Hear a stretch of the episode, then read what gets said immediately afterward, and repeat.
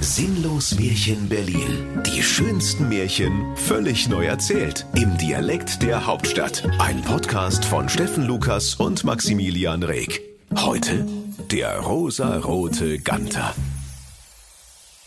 Es war einmal vor unvorstellbar langer Zeit.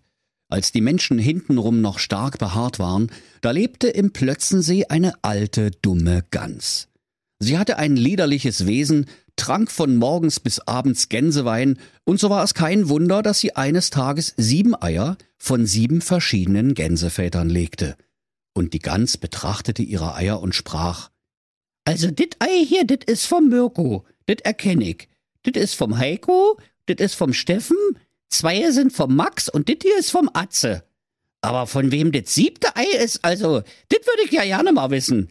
Wie sieht denn das überhaupt aus? Das ist ja viel größer als die anderen. Kein Wunder, dass mir mein Bürzel so weh tut. Die alte Gans ging in die Einbauküche im Gänsestall, machte sich einen Kaffee, klemmte sich den Berliner Märchenanzeiger unter den Flügel und seufzte. Mann, Mann, Mann, Mann, Mann, das wird bestimmt eine längere Sitzung. Dann nahm sie mit ihrem daunengepolsterten Hinterteil auf ihrem Neste Platz, um ihre sieben Eier auszubrüten. Als sie sieben Wochen auf ihrem Gelege gesessen hatte, klingelte es an der Türe. Ja doch, rief das alte Federvieh. Na alte Jans ist kein D-Zug. Und watschelte zur Türe. Draußen stand ein seltsamer Vogel, der offenbar auch schon bessere Zeiten gesehen hatte, und der Vogel sprach Guten Tag, Ickebims, die kleine weiße Friedenstaube. Haben Sie mal einen Moment Zeit? Ich würde gerne mal mit Ihnen über Alice Schwarzer sprechen. Doch weiter kam sie nicht, denn mit den Worten Vergisset, ich kaufe nischt, schlug die alte Gans der Taube die Haustüre direkt vor dem Schnabel zu, dass die Daunen in alle Richtungen wegflogen. Dit sag ich der Sarah Wagenheber, speckerte die Taube und watschelte wütend von dannen. Als die Gans zu ihren Eiern zurückkehrte, da traute sie ihren Augen kaum. Aus sechs Eiern waren kleine Gänslein geschlüpft, von denen eines aussah wie der Mirko, eines wie der Heiko, eins wie der Steffen, zwei wie der Max und eins wie der Atze. Nur aus dem siebten, dem größten Ei war noch nichts gekommen. Die alte Gans rief, Ach du dicket Ei, so ne Scheiße mit der Scheiße, 200 Pulzeig, balde sag ich dir. Jetzt mach ich wegen dir auch noch Überstunden. Dann setzte sie sich wieder auf das siebte Ei, um es weiter auszubrüten und um den ansonsten unvermeidlichen Ärger mit dem Jugendamt zu vermeiden.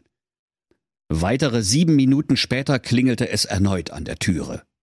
Hier jedet ja zu wie am Ostkreuz. Nicht mal in Ruhe brüten kannst du hier. Ich komm ja schon! schnatterte die alte Gans und watschelte zur Haustüre.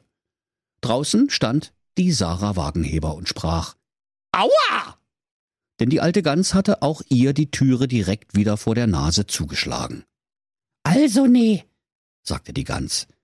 Irgendwann kauf ich mir ein bisschen Mops, wenn diese Hausiererei überhand nimmt. Oder ein Leopard. Na mal sehen. Als die Alte wieder zu ihrem siebten Ei kam, da war die Schale gesprungen und aus dem Spalt lugte ein rosa Schnäbelein. Und das Schnäbelein sprach, So eine Scheiße, gibt es denn hier keinen Reißverschluss oder was? Alles muss man selber machen. Dann sprang das Ei auseinander und heraus purzelte ein quietschpinkes Küken, das viel größer war und ganz anders aussah als seine sechs Brüder. Die alte Gans rief ganz entsetzt. Äh, was ist denn dit? Ich habe ja noch nie so ein hässliches Jenseküken gesehen. Viel zu lange Beine, ein krummer Schnabel, die Augen auf halb achte und so pink wie ne zuckerkranke Barbie. Bächse! Ich würde es ja in die Babyklappe stopfen, aber die wird ja erst in 400 Jahren erfunden. Die Geschwister des hässlichen Gänsleins trieben allerhand Schabernack mit ihrem andersartigen Brüderchen. Sie pickten es mit spitzen Schnäbeln in sein rosa Hinterteil, rupften ihm die Daunen aus und änderten aus lauter Gemeinheit ständig sein WLAN-Passwort. Da könnt ihr euch vorstellen, liebe Kinder, wie das hässliche Gänslein da geflucht hat. Fast so schlimm wie ein Teenager beim Online-Spielen. Eines Tages rief die Mutter Gans bei Meister Reinecke Fuchs an und sprach Hier, Meister Fuchs, stiehlst du eigentlich für gewöhnlich noch Jense?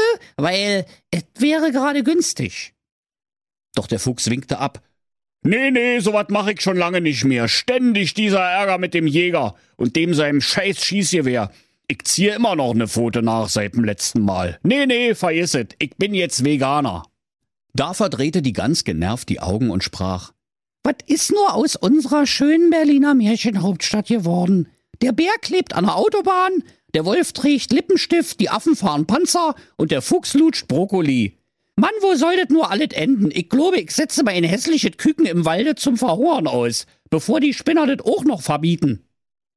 Und so setzte die Mutter Gans am nächsten Morgen ihr hässliches, quietschpinkes Gänseküken im finsteren Walde aus, ganz so, wie es bei Grimms Märchen guter alter Brauch ist.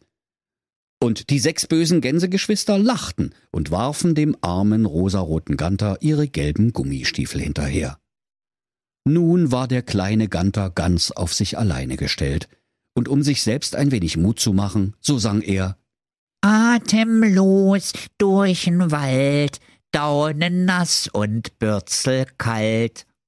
So wanderte er einsam und alleine, bis er an einen großen Teich kam. Ei, sprach der kleine rosarote Ganter. hier kann ich ein Tellerchen Entengrütze essen. Danach will ich mich sogleich zum Sterben niederlegen, denn ich bin ja sowieso so hässlich, dass mich niemand haben will. Doch der rosarote Ganter merkte alsbald, dass das mit dem Sterben keine einfache Sache war. Denn immer, wenn er gerade über die Wupper gehen wollte, da bekam er einen solchen Hunger, dass er an nichts anderes denken konnte als an leckere Entengrütze. Und so schwamm er doch wieder auf den Teich hinaus und schlug sich den Wanst voll. Der rosarote Ganter wurde von der nahrhaften Teicheinlage immer größer und immer stattlicher, und wenn er nicht gerade auf der Suche nach Entengrütze seine Runden drehte, dann stand er auf einem Bein im flachen Wasser und steckte den Kopf in sein rosa Gefieder. Als eines Tages ein paar wunderschöne Schwäne an ihm vorbeischwammen, da rief er ihnen zu Leute, Ibims, der rosarote Ganter, ich bin so einsam. Kann ich vielleicht mitmachen in eurem Club? Da lachten die stolzen Schwäne nur und sprachen Kick dir doch mal an, du Vogel. Für einen Schwan hast du einen viel zu dünnen Hals und einen viel zu krummen Schnabel, du alberner einbeiniger Dosenöffner. Und außerdem bist du so rosa wie im Elton John seine Unterhose, also vergiss es. Dann schwammen die Schwäne wieder davon. Da war der hässliche Ganter sehr traurig. Eines Tages schwammen sieben hässliche Entlein an ihm vorbei, und wieder rief er ihnen zu Hey Mensch, ihr seid ja genauso hässlich wie Icke. Kann ich bei euch mitmachen? Doch die hässlichen Entlein waren sehr hässlich zu ihm und sprachen Wir sind vielleicht hässlich, aber bei dir kriegt ja selbst der Charles Darwin ne Gänsehaut. Kick dir doch mal an. Zwei Milliarden Jahre Evolution für die Katz. Du siehst ja aus wie ne rosa Zuckerwatte am Stiel. Fällt aus. Mit so was Hässliches wie dir wollen wir nichts zu tun haben. Und so schwammen die sieben hässlichen Entlein dem rosaroten Ganter davon, nachdem sie ihm einer nach dem anderen den Stinkeflügel gezeigt hatten.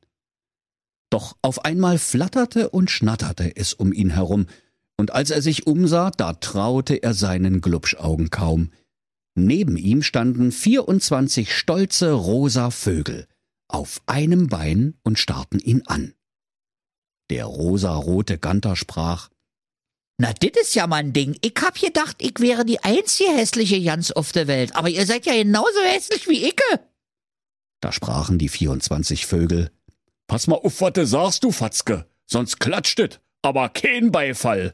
Chill mal dein Leben, Alter. Wo sind denn wir bitte schön hässlich? Außerdem sind wir ja keine Jense. Wir sind Flamingos. Und wir haben ab Werken dünnen langen Hals, einen krummen Schnabel, rosa Federn und lange Beine. So. Und wenn du genau wissen willst, du bist doch auch bloß ein Flamingo.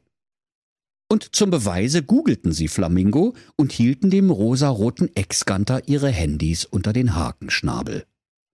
Da tauften die Flamingos ihren neuen Bro auf den Namen Ingo Flamingo, und weil sie sowieso nur auf der Durchreise in den Zoo waren, nahmen sie ihn in ihre Mitte und flogen in ihr angestammtes Gehege. Da könnt ihr euch vorstellen, liebe Kinder, wie wohl sich der Ingo Flamingo in seinem neuen Flamingo-Geschwader gefühlt hat. Und alle Zoobesucher auf der Besucherterrasse waren sich einig, dass Ingo Flamingo der schönste von allen war. Und so stand der Ingo mit seinen 24 neuen Geflügelkumpels stolz auf einem Bein, während auf der Besucherterrasse bereits der Gänsebraten serviert wurde. Und ein Braten sah aus wie der Mirko, einer wie der Heiko, der andere wie der Steffen, zwei wie der Max und einer wie der Atze.